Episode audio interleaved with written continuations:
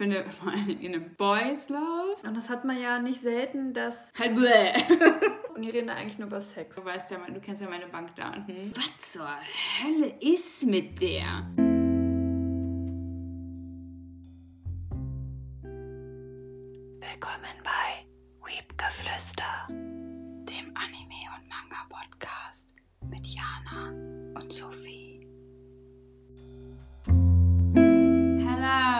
Herzlich willkommen zurück. Warum sage ich es eigentlich immer gleich? Jedes Mal. Naja, auf jeden Fall. Hallo und willkommen zurück bei Webgeflüster, dem Anime- und Manga-Podcast. Heute wollen wir über Frauen reden. Frauen in Animes und Mangas. Es gibt ja so ein typisches Bild von Frauen. Richtig? Richtig. Also es wird ja oft eher, oder die Frau wird ja oft eher sexualisiert dargestellt oder als ja das schwache Glied, sage ich mal. Und ist halt ein Thema, was jetzt wahrscheinlich nicht ganz so einfach wird und sehr wahrscheinlich werden wir hier und da auch mal ein bisschen ins Stocken geraten. Verzeiht es uns, aber ja, wie siehst du so das typische Frauenbild in Anime und Mangas? Im Prinzip schon so, wie du es gerade angerissen hast. Ne? Also es ist sehr konservativ, Ja. finde ich, überwiegend. Doch, dass Frauen schon eher so die passivere Rolle einnehmen, Mhm. nicht unbedingt immer stark im Vordergrund stehen oder weniger. Vielleicht auch je nach Genre, mal mehr, mal weniger. Aber doch immer sehr hilfsbedürftig irgendwie sind. Total, ja. Also man, sie ist halt schwach, klein, kann halt nicht für sich einstehen, wie du schon sagtest, ist halt sehr hilfsbedürftig, wird oft sexualisiert, also gerade im schonen Bereich ist das ja sehr, sehr oft der Fall, dass die Frau dann knapp bekleidet ist, aber Brüste bis nach Timbuktu hat gefühlt. Ähm, Im Shoujo Romance, Yosei-Bereich ist das. Wobei Yosei sind sie ja auch, finde ich, je nach Titel, ich sag mal, ein bisschen sexy gekleidet auf jeden Fall. Aber im Romance allgemein ist das ja auch so. Da wartet die Frau ja quasi gerade auf den Prinzen auf dem weißen Gaul letztendlich. Also so typisch Romance. Ja, muss halt immer beschützt werden, kann Ja. nicht selbst die Initiative ergreifen, ja. muss immer adrett aussehen. Ja, und vor allen Dingen, das ist ja auch ganz interessant, vor allen Dingen, äh, also zumal, wenn wir das mit dem gesellschaftlichen Bild vergleichen, wenn sie das nicht tut, also wenn sie halt nicht adrett aussieht oder halt ein bisschen schluderig so, dann macht die Frau sich selbst auch mega den Kopf drum und fühlt sich halt hässlich. Obwohl sie es gar nicht ist, vielleicht auch. Ich meine, das ist ja voll oft dann, oder ist ja auch schon häufiger der Fall, dass dann der Mann ihr quasi zuspricht, dass sie nicht hässlich ist. So. Nimmst du das auch so wahr? Hm, hm. Hm. Hm. Ja, also wenn ich mir überlege, ähm, die Shoujo-Manga, die ich lese, wenn es dann öfters darum geht, oh, ich gehe jetzt auf ein Date, oh, ich muss unbedingt noch neue Kleidung kaufen und mich so und so kleiden und dies und das stylen und Ja, ich habe nichts ja, zum Anziehen ja. und oh Gott, sehe ich gut aus und in dem Moment, wo dann vielleicht auch der männliche Part ihr dann wieder zuspricht, haben wir genau das Gleiche. Ne? Sie braucht Zuspruch, Mhm. sie ähm, von außen, er muss sie quasi wieder betüddeln, damit sie sich gut fühlt. Also ich, ja, ich nehme das durchaus so wahr. Hm, ich auch. Also ich überlege auch gerade, weil ich jetzt zum Beispiel auch aktuell die Reihe Check Me Up lese, ist es auch ganz interessant. Also ich finde die Reihe so an sich ganz witzig, das amüsiert mich auch, deswegen sehe ich über diverse Dinge einfach hinweg.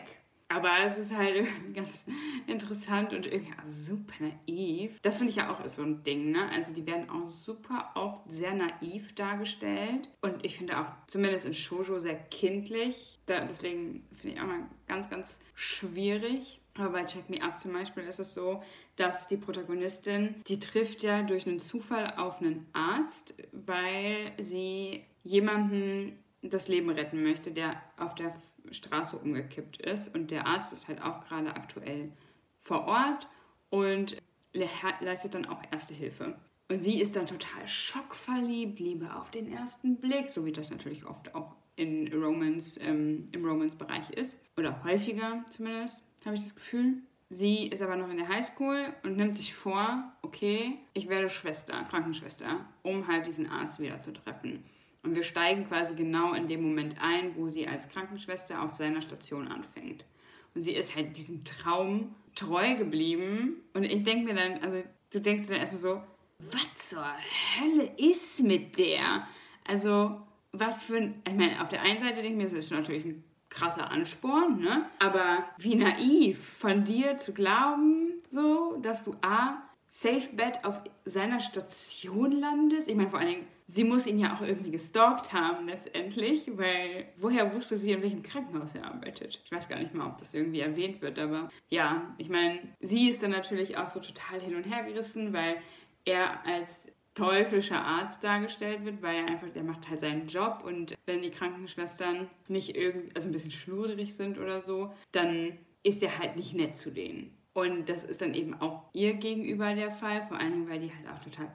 Übrigens, Tollpatschigkeit ist ja auch so ein Ding ähm, ähm, in der Darstellung der Frau, vor allen Dingen wieder, wieder im, im Romance-Bereich. Und das ist, sie ist halt auch tollpatschig und sie ist auch noch nicht so gut in dem, was sie tut, weil sie natürlich halt nicht so viel Erfahrung hat. Und er ist dann natürlich dauergenervt von ihr und weist sie auch öfters wieder in die Schranken. Und sie ist dann natürlich total gebrochen. Also auf der einen Seite ist sie gebrochen, auf der anderen Seite möchte sie aber nicht aufgeben. So, und dann denke ich mir so, wie kommt man, wie kommt man auf, also auf der einen Seite denke ich mir so, ja, ist irgendwie ganz witzig, es amüsiert mich ja. Auf der anderen Seite stört mich halt diese krasse Naivität. Deswegen lese ich zum Beispiel auch weniger Romance-Geschichten. Ich habe auch gerade überlegt, genau, ja, ich habe ja auch versucht, Liebe im Anzug zu lesen. Hast du den auch gelesen? Nee, den kriege ich nicht. Okay, also letztendlich, der Zeichenstil ist atemberaubend schön. Also der ist wirklich super, super gut. Auch mitunter ein Grund, warum ich den angefangen habe zu lesen. Ich habe ihn nach zwei Bänden aufgehört, weil die Protagonistin ist einfach nervtötend. Also es ist ein verwöhntes Gör, strutzendumm.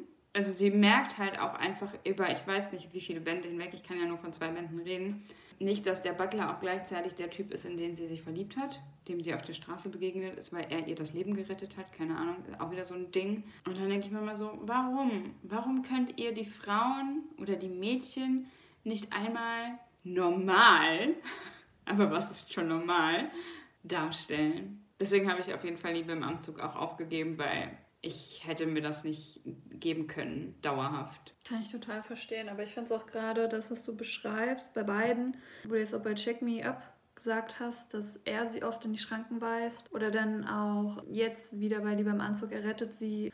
Das ist ja auch irgendwie so eine Sehnsucht, die da konstruiert wird von dem weiblichen Geschlecht mm. aus nach so einer männlichen Stärke. Ja, stimmt. Und das hat man ja nicht selten, dass ich, ich äh, überlege gerade, von, von Sora ein Manga, was ich liebt. Nee. Der ist bei Tokyo Pop erschienen. Was ich liebt, das neckt sich. Nee, so hieß der nicht. Egal. Irgendwie so. Mhm. Ähm, das sind Zweiteiler. Shoujo Romance und ich finde, viele finden den süß. Ich fand den sehr unerträglich, eben dadurch, dass wir haben dann, ich fand die Dynamik, die Kombi zwischen den beiden, dem Mädchen und dem Protagonisten ganz spannend, weil sie ist so eine gute Schülerin, so Musterschülerin und er ist halt so ein, so ein Draufgänger.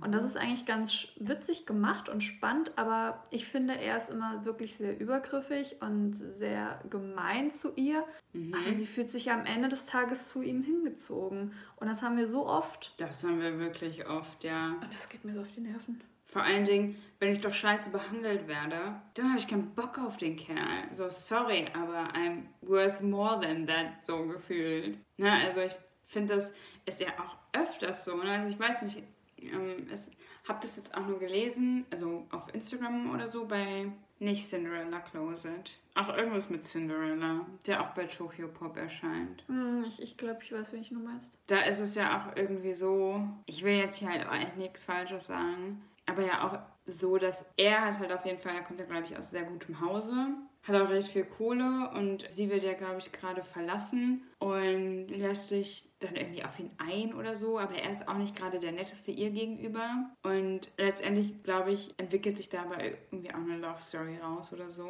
Aber dann denke ich mir so, sorry, also auf der einen Seite möchte, habe ich schon überlegt, ob ich mir den, ob ich den Manga mal anlese, weil ich bin ein bisschen neugierig. Auf der anderen Seite denke ich mir, Girl, wenn er dich scheiße behandelt, warum? Warum lässt du das mit dir machen? Aber oft ist es ja auch wirklich so ein bisschen guilty pleasure als Leser, meine ich jetzt, finde ich. Mhm. So hin und wieder tue ich mir das auch gerne an. Not going to lie. Aber grundsätzlich, finde ich, haben wir zu viel davon. Ja, völlig, völlig. Ja, wir brauchen mehr sowas wie nah bei dir, wo die Protagonisten aufeinander Acht geben, also gegenseitig irgendwie. Vielleicht auf einer Ebene stehen. Ich wollte gerade sagen, wo sie auf einer Höhe mhm. sind. Und ich finde, das ist auch bei Kuss um Mitternacht irgendwie mhm. so. Mhm. Wotakoi, also hier, keine Cheats für die Liebe. Ist das da? Also ich habe es nur angefangen zu lesen. Also ich würde, also dass die da eher so auf eine... Ja, ja, genau. Ja, ich würde schon sagen, Ja. also wir haben da schon eher erwachsenere Charaktere. Also das kann man jetzt nicht mit Shoujo vergleichen. Nee. Mhm. Wobei ich jetzt zum Beispiel auch ganz cool finde, ist Maid Summer. Da finde ich, ist dieses typische, also klar, du hast da natürlich, wie der Titel schon verrät, sitzt, ist sie halt, arbeitet sie in einem Maid-Café und ist eben natürlich auch freizügiger, wenn ich das jetzt richtig in Erinnerung habe, gekleidet. Aber ich finde, sie ist wiederum nicht auf den Mund gefallen. Mhm. Und ja. da finde ich, ist es, also wenn man bedenkt, dass dieser Titel auch ein bisschen älter ist, finde ich, sehen die beiden sich auch auf Au- Augenhöhe in gewisser Art und Weise. Allein dadurch, dass sie sich ja nicht alles von ihm sagen Ja, machen genau. lässt.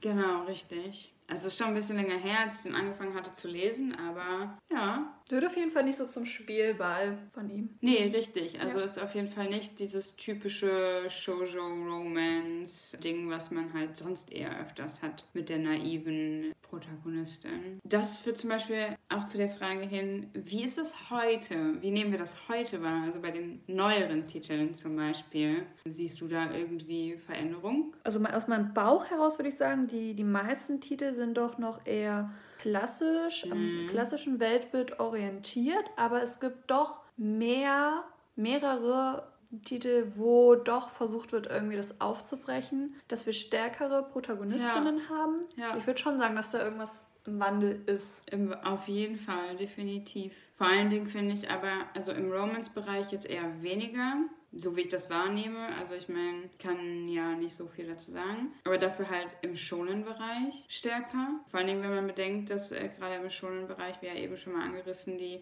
Frauen oft sehr, sehr freizügig mit großen Brüsten und irgendwie sind sie ja schon auch sehr stark dargestellt, aber sie sind halt nur diese dritten Sidekicks und haben halt nicht so die tragende Rolle, beziehungsweise sind auch wieder mehr im Hintergrund, was das Geschehen angeht. Und ich finde, das ändert sich jetzt auch so ein bisschen im Schonbereich. Also man hat ja bei Chainsaw Man, finde ich ja Power mit unter anderem, die ja super, super witzig auch ist und vor allen Dingen also alles andere als Normal?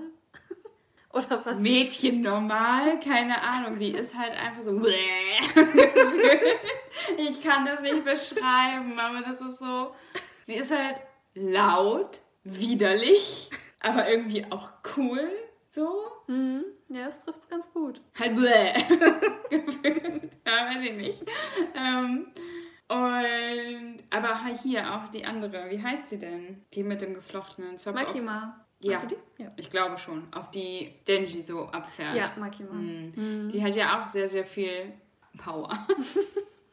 Kraft keine, und Macht vor allen Dingen. Und ich auch- ja, also ich habe jetzt noch nicht weiter als Band 6 gelesen, aber so das ist, was ich bisher mitbekommen habe. Aber ich finde es halt auch so spannend, dass dann hier quasi eine Frau so in diesen Mittelpunkt Ja, gestellt wird ja. und um sie wird so ein großes Mysterium erschaffen. was ja eigentlich viel mehr so die Rolle des Mannes meistens ist. Ne? Also, das ist schon crazy. Also, da ist auf jeden Fall der Wandel da. Oder bei Jujutsu Kaisen. I mean, Nobara, Maki, Makis Zwillingsschwester habe ich den Namen vergessen. Mai. Mai. Aber auch die älteren Charaktere aus, also weiblichen Charaktere aus Jujutsu Kaisen. Aber Nobara ist halt einfach, vor allem bei ihr ist es, finde ich, so, so cool, wie sie auf der einen Seite so super hart badass ist, nicht auf den Mund gefallen und von wegen, naja, ich gehe halt einfach geradeaus mit dem Kopf durch die Wand quasi und auch überhaupt keine Scheu vor dem Bösen hat. Nö, sie läuft dem Ziel einfach entgegen. Und auf der anderen Seite ist sie so, ja, ich liebe das Shoppen, Make-up, ach, hier mal ein Nagellack, da mal ein Nagellack.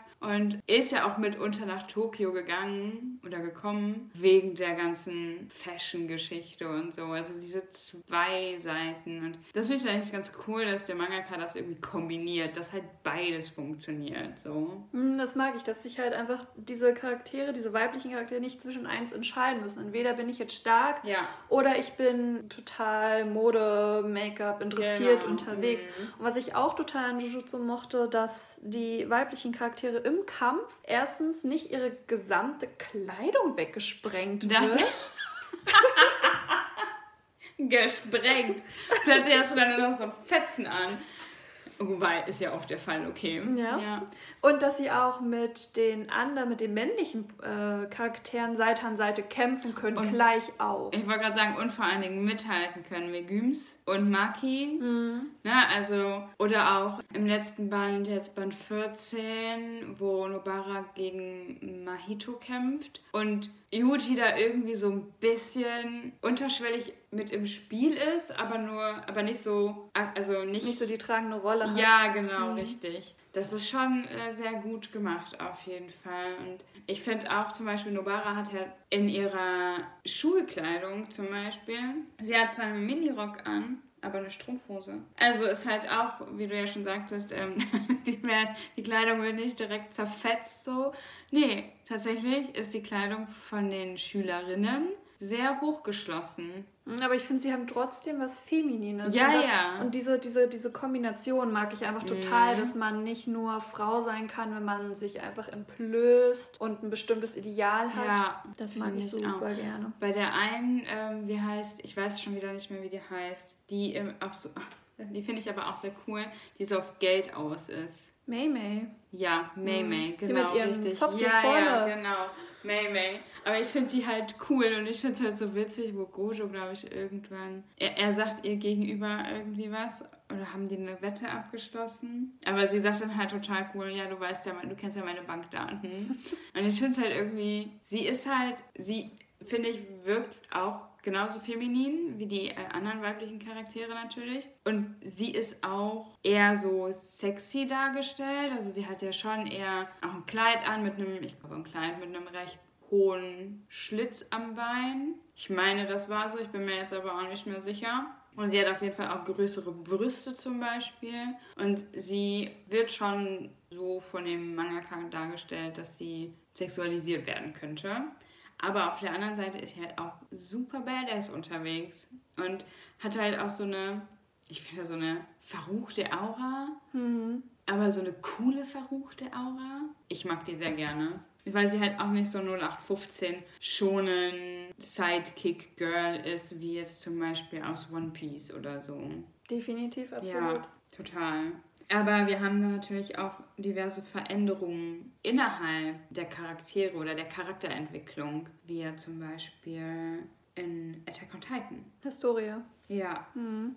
Finde ich zum Beispiel. Also, ja. Finde ich auch total. Also wenn ich mir, wenn wir jetzt mal Mikasa daneben stellen, Mikasa hat irgendwie, sie wirkt im ersten Moment stark, also sie ist auch stark, sie ist stark ja. aber sie aber darüber hinaus hat sie irgendwie gar keinen wirklichen Tiefgang, erfährt gar keine wirkliche Charakterentwicklung. Aber Historia Du merkst richtig, am Anfang siehst du eher so zurückhaltend, weinerlich, sie opfert sich auf und. Ja, sie äh, nimmt dem ganz, also sie, sie ist dann halt, sie weiß, was sie tun muss letztendlich und scheut dem Ganzen halt nicht mehr zurück, sondern ist halt fest entschlossen, dem nachzugehen, was von ihr erwartet wird. Genau, bei Mikasa, ich finde das halt, also, das fand ich ganz interessant tatsächlich. Ich hatte ja mal vor ein paar Wochen auf Instagram eine Umfrage gestellt, ob oder wer Mikasa, und ich werde jetzt wahrscheinlich für böses Blut sorgen oder so, aber ähm, wer Mikasa ebenso überbewertet findet. Und ich war echt überrascht, dass die Mehrheit für auch überbewertet gestimmt hat. Also es waren irgendwie acht, acht Leute Unterschied oder so, aber dafür, dass ich immer das so mitbekomme, dass die Leute Mikasa lieben. Weil ich so, okay, was ist denn hier los? Ich hätte auch gedacht, wenn du diese Umfrage machst, dass die meisten äh, dafür stimmen, dass sie nicht überbewertet ist. Ja. Also das ist irgendwie so mein Eindruck, den ich ja, habe. Ja, ja. Aber den ich halt super unberechtigt finde. Same. Weil, ja, sie ist halt stark, aber letztendlich läuft sie halt nur Aaron hinterher. Ja. Mehr macht sie nicht. Das hat auch wieder genau dieses Klassische, ne? Was ja, wir haben. Ja. Frau läuft dem Mann hinterher. Ja, richtig. Oh. Und dann denke ich mir halt zum Beispiel Sascha, die hat ja auch eine ganz coole Entwicklung gemacht. Also sie ist halt das nach wie vor das Potato Girl, gar keine Frage. Aber ich finde, dafür, dass sie vorher auch eher ängstlich unterwegs war, hat sie ja dann, ich glaube in Staffel 2, das Mädel gerettet, was aus ihrer Heimat kommt oder aus ihrem Dorf oder so. Mhm. Und seitdem hat sich das ja auch alles eigentlich nur noch gesteigert, was ähm, ihren Charakter angeht. Ja, auf jeden Fall. Also ich weiß nicht, kennst du noch irgendwelche anderen ähm, starken weiblichen Hauptprotagonisten oder die halt eben eine entsprechende Entwicklung durchgenommen haben? Mm, ich würde zwei Shoujo-Mangas anführen. Ah, Shoujo? Oh, oha.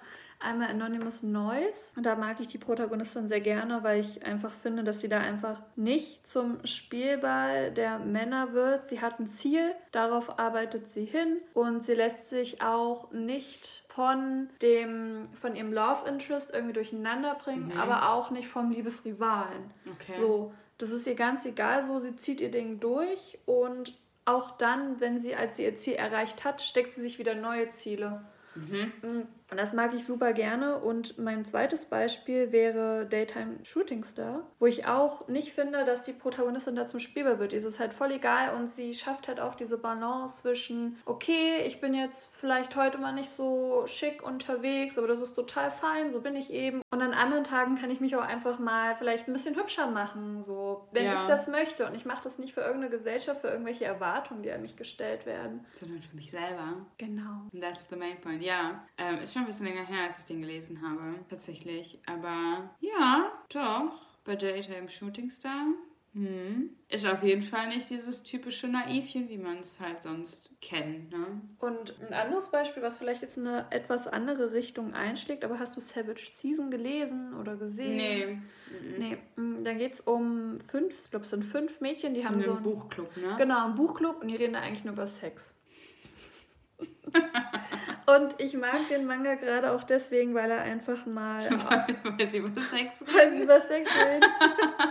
Nein, weil es halt auch zeigt, okay, Frauen haben auch eine Sexualität und, ja, okay. und Frauen werden ja doch eher öfters in Mangas dann schonen gerne halt auch einfach sexualisiert. Ja. Oder wenn es um irgendwelche, weiß ich nicht, Sexing geht. Hauptsache der Mann kommt so auf seine Kosten. Und irgendwie finde ich es da halt ganz schön, dass sich halt auch Mädchen da mit ihrer Sexualität auseinandersetzen mhm. und man das mhm. auch sieht, dass das da auch eine Sexualität gibt und das halt ganz mhm. natürlich ist. So, das ist jetzt eine andere Richtung, aber ähm, ja, das mag ich daran sehr gerne. Okay, also ich habe den tatsächlich noch nicht gelesen, weil, also ich wusste, äh, dass es da halt um einen Buchclub geht, wo die eben auch über solche Sachen reden. Aber ich konnte mir halt bisher immer nie so richtig was darunter vorstellen und das hat mich auch bisher einfach noch nicht so gereizt. Aber unter dem Aspekt, über den wir uns hier gerade unterhalten, was auch Frauen in Manga und Anime angeht, würde ich es vielleicht mal in Erwägung ziehen, zumindest in Band 1 und 2 reinzulesen. Also weil ich war immer so ein bisschen, mh, hm, spricht mich ja nicht so an, fand jetzt auch vom Cover her die Zeichnungen immer nicht so berauschend, aber ja,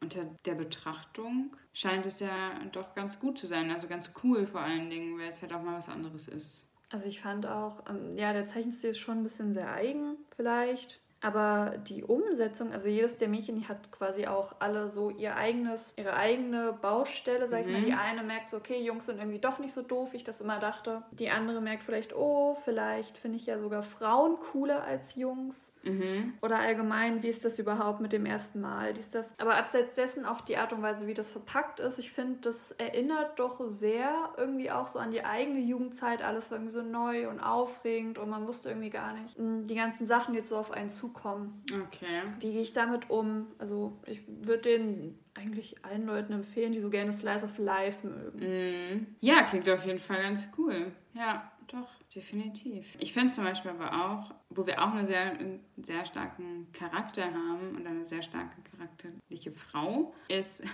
unerwartend tatsächlich in einem Boys Love Manga und zwar Jealousy. Da haben wir die Frau vom Akitora, der ja in der Mafia, also der ist ja Mafia-Boss und sie war ja in, sie hat ja in einem Bordell gearbeitet, genau. Und sie ist ein unfassbar eine unfassbar starke Frau, die irgendwie alles mitmacht auf der einen Seite, aber halt auch ihre Meinung sagen kann, weiß aber auch zugleich, wenn sie ihren Mund halten sollte. Und in den späteren Bänden, finde ich, merkt man halt auch, okay, sie nimmt das hin oder sie akzeptiert die Liebelei zwischen Akitora und, und Rogi Auf der anderen Seite würde sie aber genauso alles für ihre Familie tun, komme was wolle. Und es wäre halt für sie irgendwie völlig in Ordnung, wenn sie selbst dafür umkommen müsste. Und ich finde, vor allem in einem Boys Love, so einen Charakter zu haben, ist erstmal so schon ein bisschen mindblown, weil es irgendwie so absurd ist. Zumal Frauen ja irgendwie Boys Love ja gar keine Rolle spielen. Ja, aber ja. ja. Aber die Frau ist einfach nur klasse. Die ist, also wenn ich so, wenn ich, wenn ich ein Vorbild habe, ne, dann, dann sie. ja. Also aktuell ja. Die ist schon geil, die Frau. Ich liebe die ein bisschen. Völlig. Mhm.